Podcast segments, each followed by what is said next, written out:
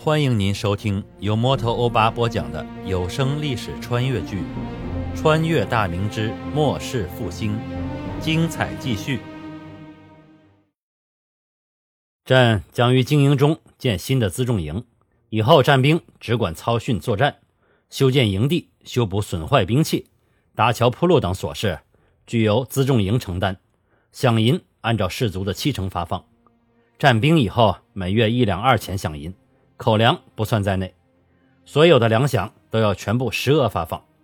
朕会派遣兵部和锦衣卫进驻军中，监督日常军纪以及粮饷的发放。但凡发现有违者，立斩不赦。薛魏二人都是悚然动容，既惊讶于士卒老弱待遇之高，又对军中出现的新的职位心存疑虑。魏时春施礼道：“皇上，之后经营定员多少？”臣知国库空虚，若士卒过多，筹措饷银可是令人头疼之事啊。崇祯得意地笑道：“国库空虚是实情，有心人皆知。但过不了几日，将会有一大批银钱充实于国库。朕也有几条开源之法欲将实行，到时我大明的穷日子将一去不复返了。”看着二人的疑惑，崇祯收起笑容，接着说道。先议完经营之事，再说其余。先说定员以后的经营，满员为六万人，辎重营人数可以灵活掌握。重设五军营，每营设大将一人，总兵衔，统领士兵一万，总管三位营副、参将、游击、左机以及坐营等将官。设神机营，营官为总兵衔，统兵一万，冲手四千，长枪手四千，刀盾手两千。现今经营颓废日久，整顿之事，非一朝一夕能成啊！你们接管经营之后，首要职责就是清理整顿。只要有能力、愿意为大明效力的将官士卒，不管是谁的嫡系，一概留用；尸位素餐的、挂名混日子的，不管背景如何，全部要清退出营。今日之事，二位卿家要暂且保密。月余之后，时机成熟，到时。一切按今日之计进行，记住，谁都不可言，包括你们的至亲之人。薛莲和魏时春郑重点头，毕竟成国公一系在军中人脉深厚，并且和一些文臣、太监的关系密切。皇上削其兵权，已经触及到他的切身利益。若准备不充分，在这个动荡的局势下，很难会说有什么事情发生。二人也知道一些宫中的隐秘之事。正德帝、天启帝都是泛舟时突然落水，不久之后因病而崩。真实的原因到底如何，那是细思极恐。看来当今圣上也是想到这点，所以正在准备万全之际。待到一切准备就绪，再夺权。若是某人不甘心被削兵权，想要做出大逆之事，后果恐怕会凄惨无比。崇祯把经营之事放在月余之后，考虑的一是。在这期间，薛莲和魏时春会动用所有人脉，对经营中错综复杂的关系彻底理清，并在勋戚中寻找帮手。二人都是侯爵、伯爵数代，一些世交也非寻常人物，手中各自掌握着不少人脉和力量。二是历史上的八旗兵破关入寇京师就在眼前，由于皇太极尚未彻底征服蒙古部落，蒙古八旗还未成型，估计这次入寇。应该是以满洲八旗为主。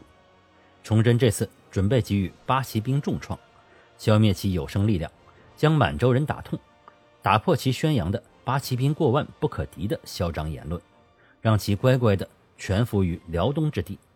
等到官军彻底剿灭刘贼之后，举全国之力将其彻底消灭。大战在即，整顿经营之事就要延后，关键时刻不能节外生枝。崇祯想借着大胜立威之际，震慑那些骑墙观风的两面派。只要手里有了压倒性的力量，那些利益受损的勋戚权贵也只能隐忍回避。待到其爪牙被打掉之后，等待他们的将是更加严厉的惩罚。崇祯从没想放过朱纯臣和李国珍，一个陈国公，一个襄城伯，世代享受大明给予的荣华富贵。在刘贼攻打京城，大明江山岌岌可危之时。不是拼力抗敌与国家共存亡，而是打开城门跪降敌人。这种忘恩负义的小人，根本没有存在于世的必要，其家人也只有遭受鱼池之殃了。沉思过后，崇祯话锋一转：“二位亲家俱是交友广阔之人，家中人口众多，吃穿嚼用，日常的花费也应该不少吧？朕想知道你等家中有善于经营之人，不知是如何生发呀？”薛魏二人赶忙施礼，薛莲回禀道：“启禀皇上，臣有三子二女，妻妾三人，其余奴仆婢女共计二十余人。臣在京师有店铺八间。”主要经营布匹和粮食等等，还有一座酒楼，一年所得除了供全家享用之外，还略有结余。前番我皇上下令书捐，臣惭愧，只捐得纹银七千两，与国库并无大异。只是臣府上并非巨富之家，这些银两也基本上是臣的全部身家了。魏时春也回禀道：“臣有一子二女，妻妾两名，奴仆婢女十余人，臣有五间商铺。”经营的与杨武侯相同，臣上次书捐三千两，也是愧对我皇上。崇祯叹了口气：“二位身家几何，朕自是有数。勋戚之中，除了你二人外，只有新月侯惠安伯、驸马都尉龚永固这几家相继捐书助国。虽然银钱不多，但这份情谊，朕记在心里。大明立国两百余年，公侯伯爵数量何等之多。”我朱家何曾亏待了他们？值此危难之际，有几人记得皇家的恩德？雪莲、魏时春低头不语，心下也是既气愤又哀伤。他们深知当前局势之艰危，辽东、宣大、经营、剿贼等这几处官军消耗的粮饷数目惊人，正是这些庞大的军费开支，把大明渐渐拖入了泥潭之中。自己几人算是尽了全力，相助朝廷。可惜力量太过微薄，像英国公、成国公等资产雄厚的公侯世家，对皇帝的捐书令置若罔闻，一毛不拔，让皇家的颜面丢尽，这怎能不让人愤恨呢？崇祯接着说道：“朕欲开源，奈何苦于无善于经营之人可用。正好二位门下各有营生，这样朕出本钱，你们出人手，咱们君臣一起赚取银两，到时候按股分成即可。”手头有了银钱，很多难题就会迎刃而解。这也是朕今天招你们前来的目的之一。薛伟二人对赚钱一事自是非常愿意，君臣几人一拍即合。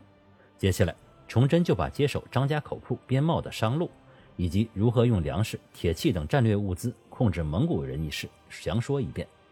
至于具体如何操作，自有薛卫手下的专业人士去实施。崇祯又提议。刚才提到的几家书捐的伯侯几人，共同参与进来。薛魏二人自是满口答应。他们知道自己的实力还是太过弱小，多几家人就多一些力量和门路。